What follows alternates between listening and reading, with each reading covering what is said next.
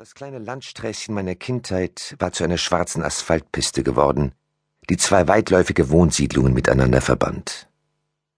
Ich folgte ihr ein Stück weit hinaus aus der Stadt, was nicht die Richtung war, in die ich hätte fahren sollen, und es fühlte sich gut an. Die glatte schwarze Straße wurde schmaler, kurviger, wurde wieder zu dem einspurigen Fahrstreifen, an den ich mich aus meiner Kindheit erinnerte, aus festgestampfter Erde und knubbeligem, knochenartigem Kies. Bald fuhr ich deutlich langsamer einen holprigen, schmalen Pfad entlang, der von Brombeergestrüpp und Hundsrosen gesäumt war oder von Haselnusssträuchern und anderen wilden Hecken. Ich hatte das Gefühl, in der Zeit zurückzureisen. Der Pfad war noch immer so, wie ich ihn in Erinnerung hatte, auch wenn sich sonst alles verändert hatte. Und dann stand es da, in seiner ganzen verfallenen Pracht. Ein rotes Backsteingebäude, das Gehöft der Hempstocks. Ich parkte den Wagen vor dem Haus. Etwas Bestimmtes hatte ich nicht vor. Ich fragte mich, ob hier nach all den Jahren noch jemand wohnte, oder genauer gesagt, ob die Hempstocks noch hier wohnten. Das war eher unwahrscheinlich, allerdings waren die Hempstocks immer für eine Überraschung gut gewesen. Als ich ausstieg, roch es durchdringend nach Kuhmist.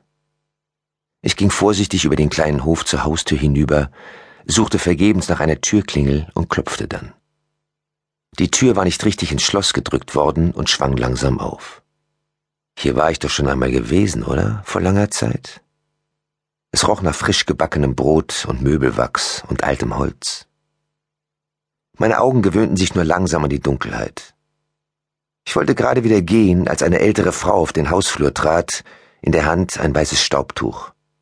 Ihre grauen Haare trug sie lang. Mrs. Hempstock? fragte ich. Sie legte den Kopf leicht schräg und musterte mich. Ich kenne Sie, aber in meinem Alter geht so manches durcheinander. Wer genau sind Sie? Ich glaube, ich muss so sieben oder acht gewesen sein, als ich das letzte Mal hier war. Da lächelte sie. Sie waren mit Letty befreundet? Und haben oben in der Landstraße gewohnt? Sie haben mir Milch zu trinken gegeben, noch warm von den Kühen. Da wurde mir bewusst, wie viele Jahre vergangen waren, und ich sagte, nein, das waren nicht Sie. Das muss Ihre Mutter gewesen sein. Tut mir leid. Während wir altern, werden wir zu unseren Eltern.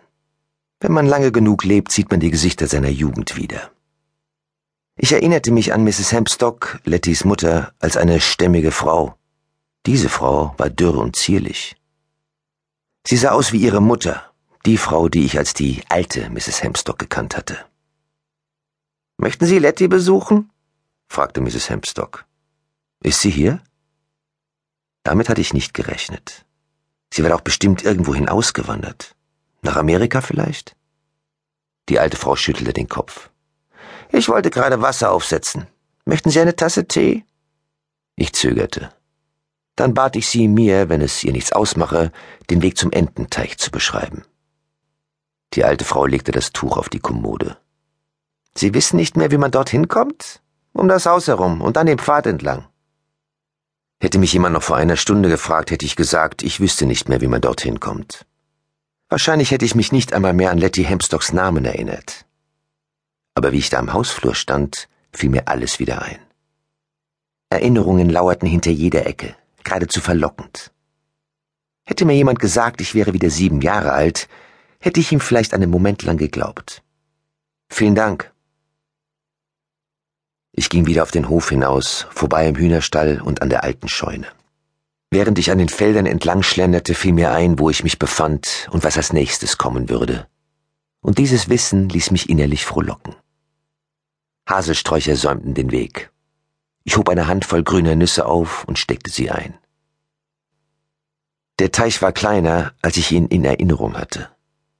Am gegenüberliegenden Ufer stand ein kleiner Holzschuppen und, neben dem Pfad, eine uralte Bank aus Holz und Metall. Von den Brettern blätterte die grüne Farbe ab. Ich setzte mich auf die Bank und starrte in das Wasser, in dem sich der Himmel spiegelte, sah auf die Entengrütze am Ufer und das halbe Dutzend Lilienblätter. Hin und wieder warf ich eine Haselnuss in die Mitte des Teichs, in wie hatte Letty Hempstock ihn genannt? Nein, mehr war es nicht gewesen. Sie musste älter sein als ich, Letty Hempstock. Damals war sie eine Handvoll Jahre älter als ich, trotz ihres komischen Geredes. Sie war elf. Ich war